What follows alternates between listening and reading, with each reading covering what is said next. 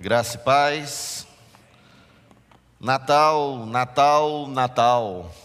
Eu estava assistindo esse vídeo do, do menininho no início. Lembrei muito de uma propaganda de Páscoa, há um tempo atrás, né? Falando, uma criança, um menininho falando, né? De uma forma tão singela.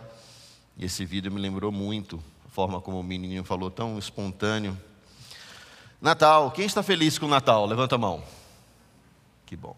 Quem nasceu nesse período de dezembro? Levanta a mão. Aí ele fica logo alegre, contente, né? Mas não é carência, não, é alegria porque nasceu mesmo. Mas realmente, dezembro é o mês que nasceram as pessoas melhores. Minha filha mesmo nasceu em dezembro, Michele, né? Amém. O pastor Abraão, na semana passada, no domingo, falou sobre o menino, sobre o filho e sobre o governante sobre as qualidades descritas em Isaías 9, sobre o menino que nasceria, sobre o filho que se nos deu, sobre o governante que tem sobre os seus ombros a responsabilidade de salvar a humanidade dos nossos próprios pecados.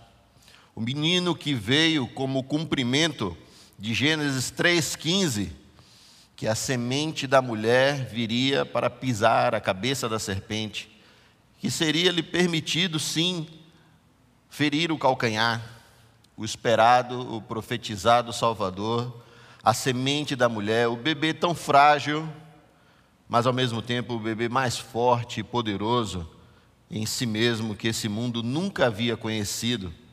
O bebê, o qual comemoramos neste mês de dezembro, o seu nascimento, ainda que talvez nós tenhamos muitas dúvidas quanto à data exata e ao mês exato, mas nós comemoramos nesse mês de dezembro o nascimento de Jesus Cristo, nosso Salvador. O Salvador que veio da semente da mulher para cumprir todo o propósito de Deus em si mesmo. O Salvador e Senhor que veio em forma humana, das mais frágeis formas que o ser humano pode existir.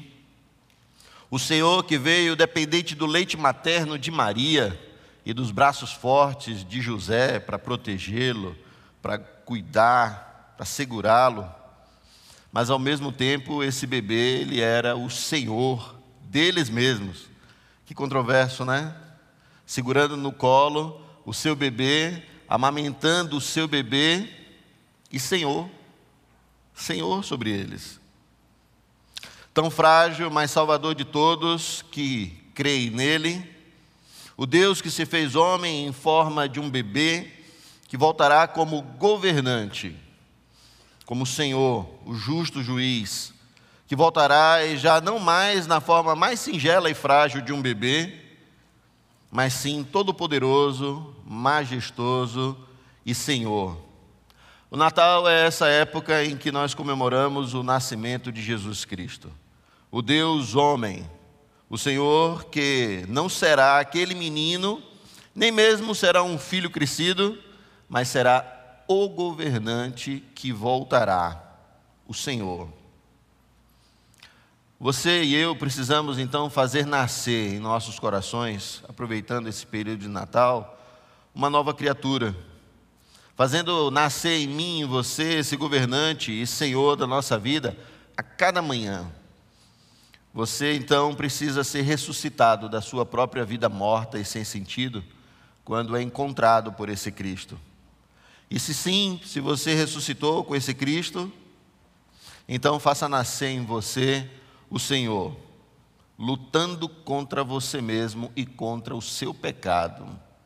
Acredito que essa é a melhor forma de comemorarmos o Natal, fazendo morrer em nós a nossa velha natureza, entendendo então o tempo de refletir sobre o amor encarnado, sobre o perdão encarnado, sobre a paz que excede todo entendimento encarnado mas também espero que o Natal tenha em nós o sentido de abandonar as velhas práticas, a velha natureza, e que seja uma constante luta natalina a cada dia sobre a nossa vida. O Natal é uma oportunidade de fazer nascer o Senhor, o Cristo, o governante em nós, em nossas atitudes. Comemoramos sim o nascimento do bebê, mas esse bebê voltará como o Senhor. E nós precisamos lembrar que o Natal traz para nós essa reflexão sobre a volta de Jesus Cristo. E o que você e eu temos feito nesse tempo de Natal, nesse tempo de reflexão sobre as nossas atitudes, sobre a nossa vida. Acredito sim que é um tempo em que nós nos reunimos com os, familiares, onde nós perdoamos, e não porque isso deve ser feito como um acúmulo de refis, como a prefeitura faz de impostos, e que aí no final do ano faz o refis e aí todo mundo junta tudo e aí pega, faz um abatimento e paga as contas. Que o Natal não tenha essa, esse sentimento, né, essa reflexão em nós. Que a cada manhã seja um dia de Natal para todos nós. Amém? Abra sua Bíblia, por favor, em Colossenses, no capítulo 3. Vamos ler do versículo de 1 a 10.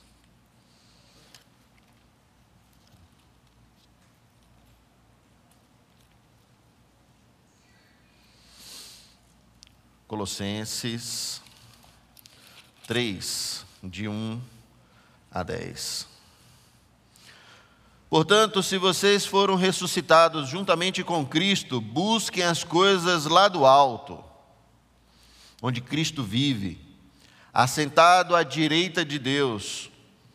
Pensem nas coisas lá do alto e não nas coisas que são aqui da terra. Porque vocês já morreram e a vida de vocês está oculta juntamente com Cristo em Deus.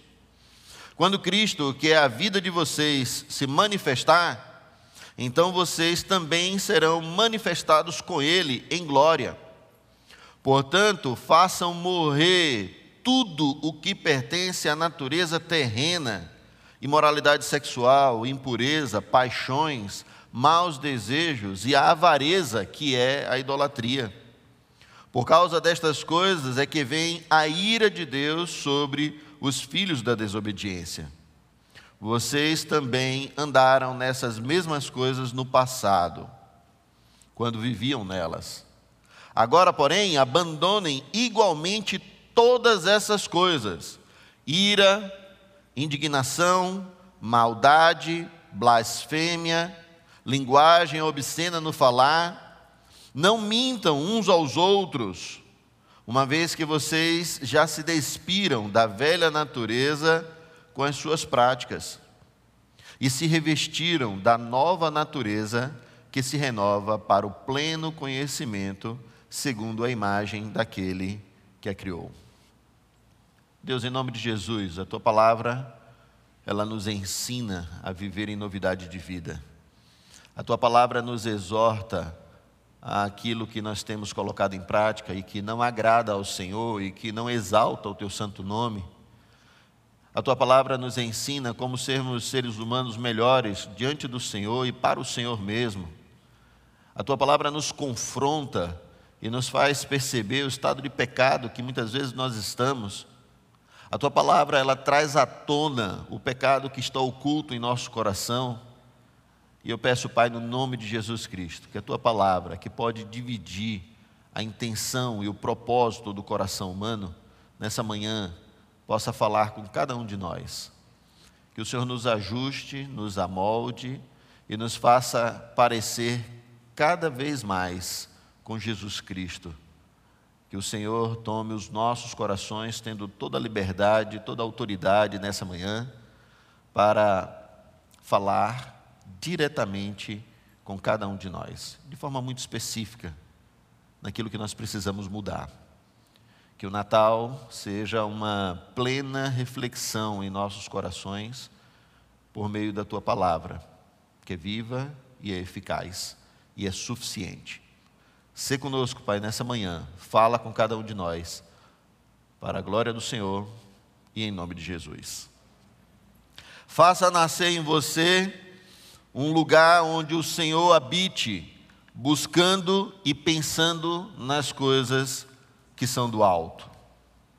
No versículo 1 e 2 diz: Portanto, se vocês foram ressuscitados juntamente com o Cristo, busquem as coisas lá do alto, onde Cristo vive, assentado à direita de Deus.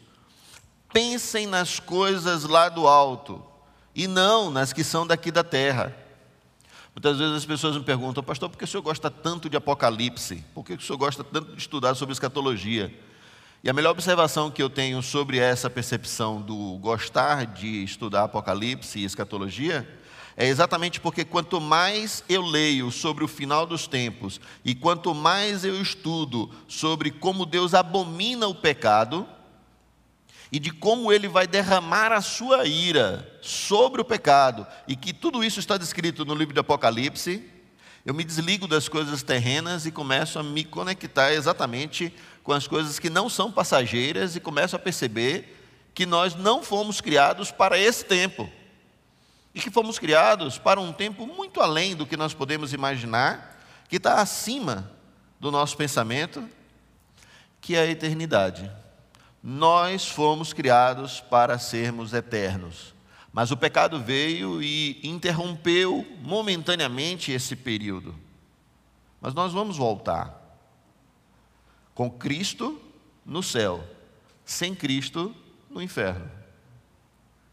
Muitos que pensam que o Velho Testamento descreve um Deus irado que mata as pessoas e que destrói, como sendo diferente do Deus do Novo Testamento, como sendo então um Deus de amor, paz e amor, certamente devem ter parado a sua leitura bíblica no livro de Judas e não entraram no livro de Apocalipse que é exatamente quando se fala sobre o mesmo Deus de ontem, de hoje e de sempre, abominando e derramando a sua ira sobre o pecado. A ordem de Paulo, então, nesse versículo 1 e 2, é: pensem nas coisas do alto, não se prendam às coisas terrenas. E eu acredito que esse tempo de Natal, a gente pode refletir um pouco mais sobre a nossa vida. Eu, particularmente, faço essa reflexão no dia do meu aniversário. E no dia do meu aniversário eu faço uma reflexão sobre tudo que eu vivi no ano anterior, sobre todas as coisas que eu não consegui colocar em prática. Mas o Natal em si é um período que naturalmente nós fazemos isso, nós colocamos em prática essa reflexão.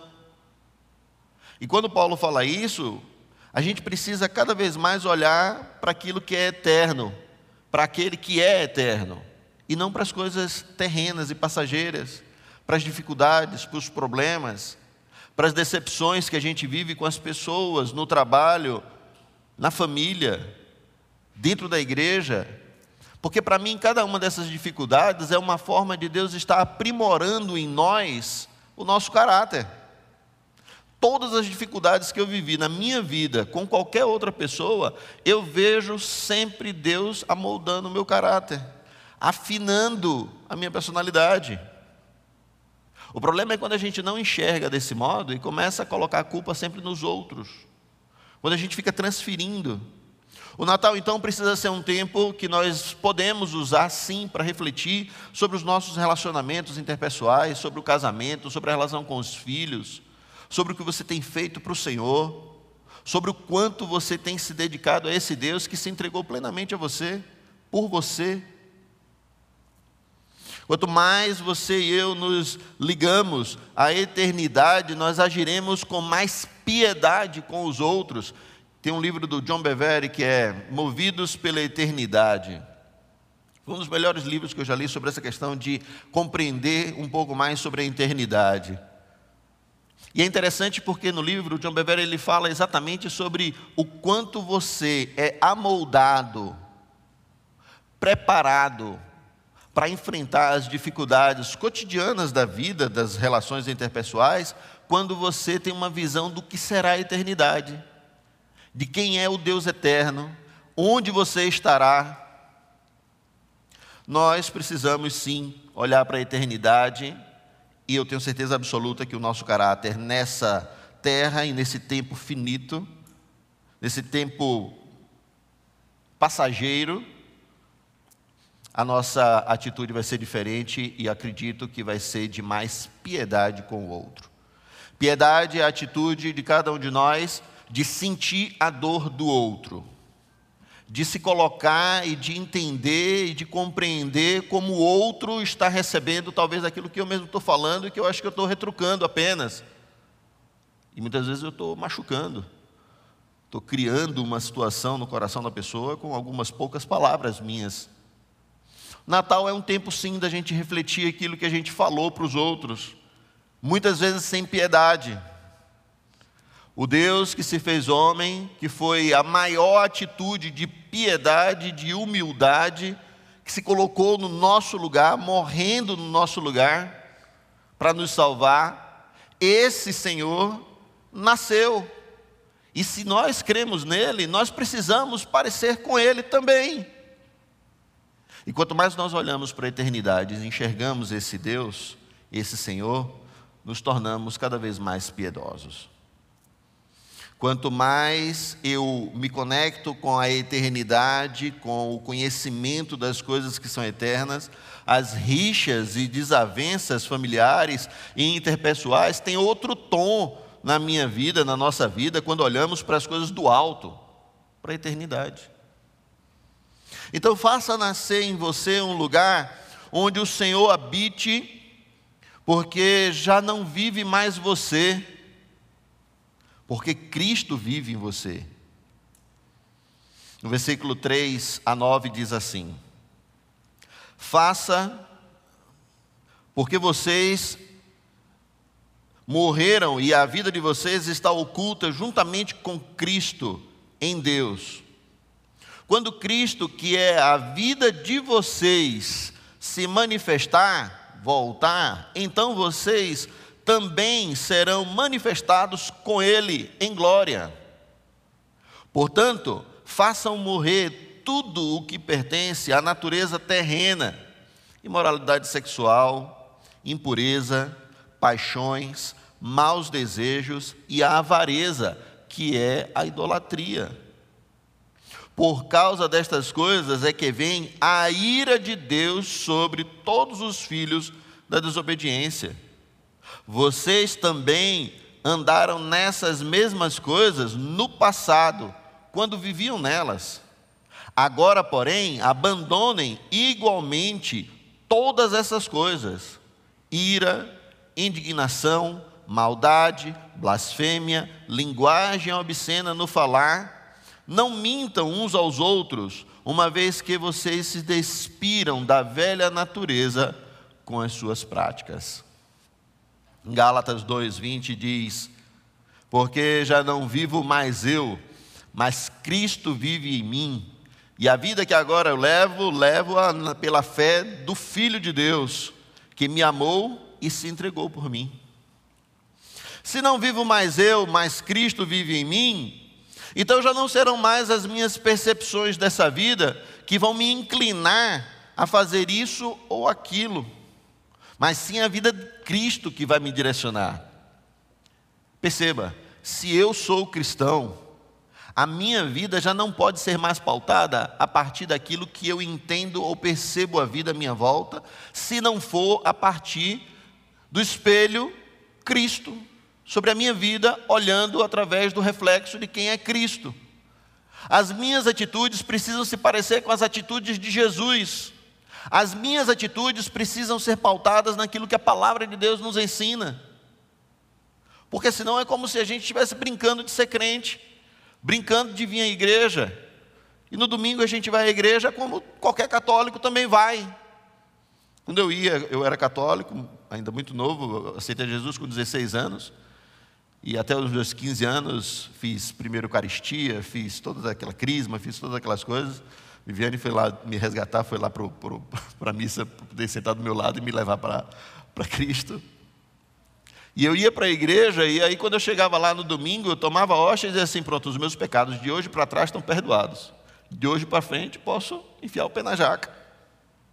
E parece que esse tipo de, de cristão ou esse tipo de crença também está enraizado dentro da igreja hoje em dia. A gente vem para a igreja, mas parece que a gente vem para poder cumprir um propósito, porque o pastor Abraão mandou vir, porque o pastor Abraão mandou se inscrever. E se você não se inscrever, você não vai conseguir no de manhã ou da noite. Porque parece que a gente não tem um compromisso com Jesus Cristo de se parecer com Ele quando a gente ouve a palavra e entende que aquilo que a gente fazia e precisa se despir, não faz mais efeito. Parece então que a gente vê a igreja apenas para cumprir tabela. E nós não podemos ser meros cumpridores de tabela. Não estou dizendo com isso que você não precisa vir à igreja, pelo contrário, você precisa sim vir à igreja. Mas você precisa ouvir a palavra de Deus de modo que ela transforme você, como diz nesse texto, se despindo da velha natureza. Se não vivo mais eu, mas Cristo vive em mim, já não serão mais os comportamentos que eu vi e ouvi na minha infância, que eu aprendi, que irão me dizer como eu devo agir ou reagir diante das circunstâncias. Se não vivo mais eu, mas Cristo vive em mim, vou lembrar que Tiago 1,12 diz que todo mau desejo procede do meu coração. A cobiça colocada em prática procede do meu coração.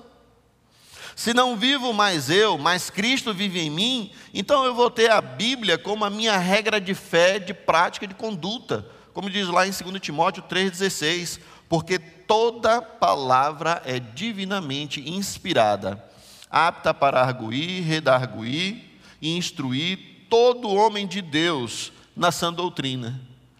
Perceba que é todo homem de Deus, toda mulher de Deus. A palavra de Deus então só vai fazer efeito se eu for um homem de Deus. A palavra só vai fazer efeito em você se você for uma mulher de Deus. Se você foi alguém que foi encontrado por esse Cristo, pelo bebê que nasceu que vai voltar governante. E se você teve esse encontro e é um homem, uma mulher de Deus, a palavra de Deus então ela tem que ser utilizada na nossa vida para nos arguir, redarguir, instruir em toda a sã doutrina. Se não vivo mais eu, mas Cristo vive em mim, então vou me esforçar para que a imagem de Cristo esteja refletindo na minha vida e nas minhas experiências pessoais. As pessoas precisam conhecer esse Cristo muito mais do que com o que eu falo, mas sim com o que eu vivo. O que que as pessoas do seu trabalho dizem sobre você? O que que as pessoas da sua família dizem quem você é? O que que os seus amigos de antes da sua conversão dizem que você era e agora você é? Quem é você? Se nós não fomos encontrados com, por esse Cristo, então a imagem dele não vai refletir na nossa vida, e aí o não vivo mais eu, é o contrário, vivo eu e Cristo não vive em mim. O Natal é um tempo então de não vivo mais eu, mas Cristo, o menino que nasceu e que voltará governante, vive em mim. Já não são mais as minhas práticas e nem as minhas percepções. Eu preciso fazer morrer todo tipo de impureza ou imoralidade sexual, fazendo morrer em você e em mim todo desejo mal do coração. Faça morrer em você toda a avareza. Esse dinheiro que muitas vezes a gente fica guardando, como se fosse a toda a nossa vida, toda a nossa segurança. Cuidado, porque esse dinheiro pode ter se tornado um Deus para você. E de modo algum eu estou aqui dizendo de que você deve acabar com a poupança ou com, aquele, com aquela reserva financeira que você está fazendo, que você está guardando por um propósito específico, por uma compra de algo para a sua família e não para você exclusivamente, mas para todos, para o bem comum. Eu não estou dizendo que você deve acabar com o seu plano de previdência, eu não estou dizendo nada disso. Eu estou dizendo sobre pessoas que muitas vezes têm sido avarentas porque todos nós vamos morrer e seremos arrebatados. Os que morrerem primeiro serão arrebatados primeiro. Os que morreram com Cristo, em Cristo, serão arrebatados primeiro. Os que estiverem vivos serão arrebatados logo depois. Então, esse dinheiro muitas vezes vai ficar aí, talvez, para o anticristo e para o governo dele. E você está sendo avarento, guardando Aí você guarda tanto o dinheiro ali, não, não usufrui com a sua família, para o bem comum de vocês. Aí você morre, e aí a sua esposa coloca em prática o mandamento de Cristo dizendo: ame o próximo. E ela vai amar o próximo. E vai usufruir do dinheiro. e a sua avareza vai junto com você. Quem é que lembra Nonô Correia? Quem lembra? Hum, um monte de gente de uma idade avançada, né? E que gostava de novela, né? Lembra daquela figura do Nonô Correia? Avarento, e quando ele morreu, encontrou um monte de coisa guardada que ele não usufruiu e gerou problema para ele mesmo. Não seja avarento. Abandone então a avareza, a imoralidade sexual, porque estas coisas, sexo e dinheiro, podem se tornar um ídolo em sua vida e em seu coração. E assim sendo, você pode estar acomodando dois senhores dentro de você que têm exigido e sugado toda a sua alegria de viver, de usufruir, aquilo que Deus te permitiu e te deu saúde para trabalhar para ter. Estas coisas podem estar te aprisionando, então se liberte e faça morrer em você todas essas coisas logo. Abandonando também, como Paulo fala, abandonando a ira, como sendo a mais clara evidência de que você está em falta das ferramentas emocionais e espirituais para lidar com o problema, lidar com a circunstância.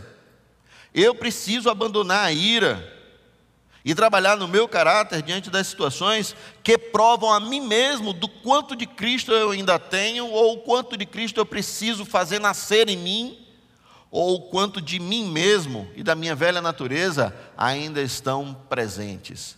E esse momento de raiva, de ira, de explosão, é o melhor momento para você perceber o quanto de você tem e o quanto de Cristo você precisa se permitir. A falta de ferramentas emocionais e espirituais para lidar com uma demanda faz você externar raiva e ira. Abandonando então a indignação, que é a mesma raiva ou o excesso de ódio, o sentimento de oposição, de cólera, que geralmente é provocado por uma circunstância injusta, sim, indigna, ou revoltante, ou simplesmente porque o meu senso de justiça está sempre aguçado e o xerifão que mora dentro de mim precisa ser destronado. A indignação também precisa ser abandonada. Abandonando a linguagem indecente, a linguagem obscena, as piadas de duplo sentido, as chocarrices, que são os gracejos imorais, as piadas que fazem a associação com as, a última sílaba, as palavras que as pessoas mudam o final dela e não dizem Aracaju, mas dizem Aracajives. Abandone, porque isso é a prova do quanto na sua mente você ainda tem linguagem obscena permeando, transitando o seu coração. Pois eu preciso também abandonar, como Paulo diz, todo e qualquer tipo de mentira, como sendo qualquer tipo de meia-verdade, mentirinha branca, mentirinha do bem, e principalmente as mentiras que eu sei que alguém está acreditando como verdade e eu não desminto. E eu permito, deixo que a pessoa acredite numa mentira como se fosse verdade. É mentira. Mas não foi eu que falei, foi ele que falou, mas não foi eu que falei, ele é que acreditou. Se você sabe que aquilo não é verdade, você precisa falar. Porque a pessoa pode acreditar que você é o que você não está vivendo. Pois sobre todas essas atitudes vem a ira de Deus, e assim o Senhor, o menino, o filho, o governante, não nasceu em você ainda como deveria e como ele quer. Porque ele não quer nada pela metade, porque ele se entregou plenamente a mim, por causa de mim e por causa dos meus pecados, e ele espera que todos nós também sejamos com, com ele íntegros, inteiros, e não pela metade. Faça nascer em você então um lugar onde o Senhor habite e se revista da santidade em Deus e com Deus e para Deus. No versículo 10 diz: E se revistam da nova natureza que se renova para o pleno conhecimento, segundo a imagem daquele que a criou. Quem criou a imagem da nova natureza foi Deus. Quem criou a imagem de uma nova criatura foi Deus. E nós precisamos nos revestir do pleno conhecimento segundo essa imagem que Deus criou e não a que eu criei. Onde eu quero chegar com isso? Que a gente pare de tentar adaptar a Bíblia à nossa vida. Que a gente pare de tentar amoldar, ajustar aquilo que eu penso, fazendo com que a Bíblia outorgue confirme, aprove aquilo que eu quero e aquilo que eu desejo. Essa imagem do pleno conhecimento e da nova criatura foi criada por Deus e eu preciso me revestir dela e não de mim mesmo. Onde as pessoas enxergam a Cristo em nossas atitudes. Esse revestimento do conhecimento do Cristo são os mesmos atos de justiça o mesmo que afirmar sobre a santificação como um ato que Deus nos toma pela, pelas mãos e nos guia no caminho para refletirmos a imagem dele e não a nossa. Onde Cristo é encontrado em nossos pensamentos, em nosso caráter, em nossa essência, antes mesmo de colocar em prática. Esses são os atos de justiça aos quais somos ressignificados e purificados em Cristo, revestidos por Cristo, mostrando o quanto o Natal tem relevância em nossas vidas, o quanto o nascimento do menino, do filho, do governante fez diferença em minha vida. Em Apocalipse 19, no versículo 1 em diante, descreve como como serão, como estarão aqueles que foram revestidos pelo Cristo na sua volta.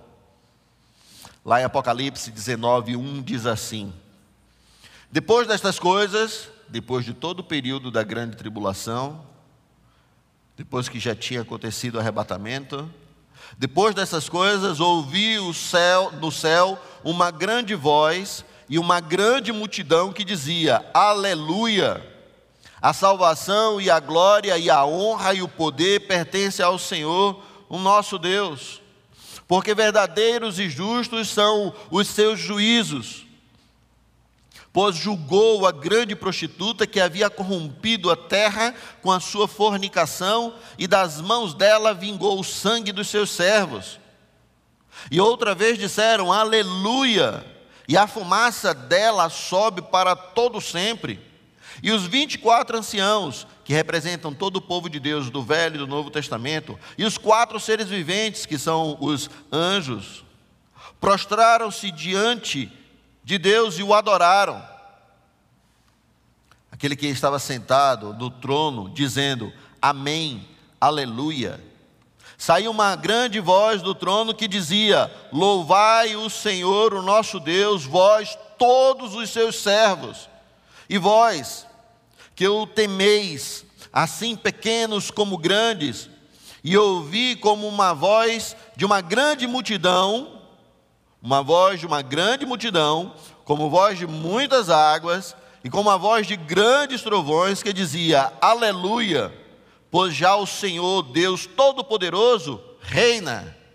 Regozijemo-nos e alegremos-nos, e demos glória porque vinda são as bodas, o casamento, e já a sua esposa se aprontou. E foi-lhe dado que vestisse de linho fino, puro e resplandecente, porque o linho fino são as justiça dos santos, os atos de justiça dos santos. E disse-lhe: Escreve, bem-aventurado todos aqueles que são chamados à ceia das bodas do Cordeiro. E disse-me: Estas são as verdadeiras palavras de Deus. O povo de Deus voltando com Cristo, voltando com o governante, voltando com o menino que se nos deu, voltando com o menino que nasceu, O povo de Deus voltando porque os atos de justiça que amoldaram o caráter de cada um de nós estavam impregnados nas nossas roupas. Então, todas as vezes que nos deparamos com o nosso pecado, temos a oportunidade de mostrar a nós mesmos o quanto do nascimento e da volta de Jesus representa na nossa vida. E quanto fomos revestidos pela graça dele. Temos a oportunidade, então, no momento de ser confrontado, nos deparamos com o pecado, de mostrar o quanto temos desenvolvido como atos de justiça essa santidade que Deus nos toma pelas mãos e nos conduz.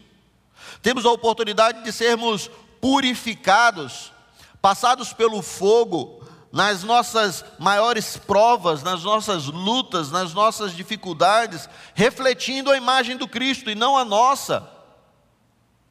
Quando nos deparamos com o nosso pecado, temos a oportunidade de saber se fomos quebrados pelo olheiro, saber se a gente foi quebrado, cada caquinho, ou se ainda vamos ser jogados no chão, ou se ainda vamos ser destruídos em nós mesmos, em nossa própria ignômia, em nossa própria vontade.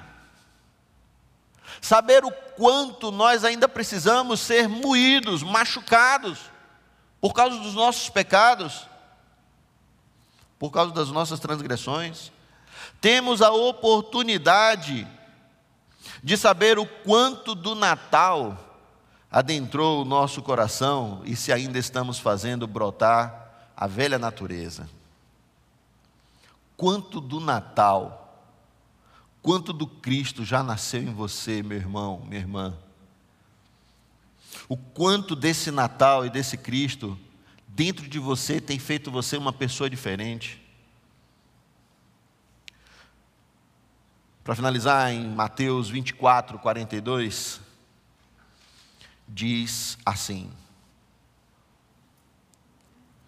Mas considerai isto, que se o pai de família soubesse a hora que viria o ladrão, vigiaria e não deixaria que fosse arrombada a sua casa. Por isso, ficai também vós apercebidos, porque a hora em que não cuidais, o filho do homem virá. O governante virá. O menino que se nos deu virá o menino que nasceu voltará. O menino que nós comemoramos o Natal vai voltar. E a expectativa da volta de Jesus nos faz pessoas melhores, sim. A expectativa da volta de Jesus nos transforma em pessoas mais quebrantadas diante dele. A expectativa da volta de Jesus nos torna pessoas mais piedosas a expectativa da volta do menino como governante majestoso, Senhor e dono de todas as coisas e dono da nossa vida, nos faz pessoas diferentes. Crente é diferente, sim. Crente dá o outro lado da face, sim. Oh, como isso é difícil. Crente ama o inimigo, sim. E inimigo, lembrem do que o pastor Abraão há dois domingos falou. Não deveria ser, mas um familiar pode se tornar um inimigo seu, alguém que brigou por uma herança que não deveria, ou que você acha que não deveria, uma ex-mulher, um ex-marido, alguém que trabalhou para você, ou um patrão, se torna um inimigo e você deve orar por ele, e você deve amar ele e você deve não se vingar dele. O Natal é tempo, sim, de nós ressignificarmos a nossa vida, a nossa história. O Natal é, sim, um tempo da gente lembrar o nascimento do menino, mas de lembrar da volta do menino. O menino nasceu frágil e forte em si mesmo, mas ele não voltará como menino e nem numa manjedoura. Ele voltará, Senhor, majestoso, poderoso, Senhor de toda a história, dono da vida e dono da morte, criador do mundo, criador de todas as coisas, ele vai voltar. E essa volta precisa ser refletida no nosso coração nesse tempo do Natal. Então, faça nascer em você uma nova vida, novas atitudes que mostram o quanto o Natal, como o nascimento do bebê que se nos deu, fez você integrado ao governante que vai voltar. Baixe sua cabeça, feche seus olhos. Senhor, nós te louvamos, porque a certeza da volta de Jesus Cristo nos faz refletir cada vez mais sobre as nossas atitudes impiedosas, faz-nos refletir sobre o nosso pecado, faz-nos refletir sobre a eternidade. E o Natal é um tempo de pensar muito sobre tudo isso pelo nascimento de Jesus Cristo, mas principalmente pela volta dele. Portanto, Pai, em nome de Jesus Cristo, coloca a tua palavra em nossos corações, em nossa boca, que a nossa vida seja transformada pela presença exclusiva do Senhor, que sejamos pessoas melhores, para a glória do Senhor mesmo. Que o Senhor encontre em nossos corações nesse período de Natal lugar de guarita para que o Senhor faça morada. Ajusta as dificuldades familiares, interpessoais, no trabalho, ou aqui na igreja também, em qualquer ambiente que nós estejamos, que a gente possa refletir o verdadeiro sentido do Natal do nascimento do menino que volta governante. Nos abençoa, nos guarda, nos livra do mal, para a glória do Senhor e em nome de Jesus. Graças a Deus, meus irmãos, o grande presente é Jesus Cristo, esse presente maravilhoso da parte do Senhor. Que texto impactante lemos hoje aqui, o capítulo 3 de Colossenses, como isso fala ao nosso coração como isso destaca diante dos nossos olhos a presença do Senhor Jesus. Continuamos orando e pedindo a Deus que este mês de dezembro seja um mês diferente para você e para toda a sua casa. Que o Senhor Jesus traga no coração de cada membro da sua família uma profunda alegria que não vem das coisas terrenas, mas vem desta iniciativa de Deus de nos amar e enviar seu filho para nos abençoar com a salvação. Amém, meus queridos irmãos? Vamos ficar de pé e vamos encerrar este culto com a bênção do Senhor. Louvado seja, Senhor, o teu nome, pela tua palavra. Louvado seja o Senhor Jesus Cristo, que veio a este mundo e se doou por nós. Guarda o teu povo sob teu cuidado, Senhor. Que o amor de Deus, o nosso eterno Pai Celestial, a graça infinita de Jesus Cristo, nosso amado Salvador e Senhor, e as consolações e a plenitude do Santo Espírito de Deus seja com todos para a glória do Senhor, em nome de Jesus. Amém. Amém. O Senhor te abençoe. Vamos em paz em nome de Jesus.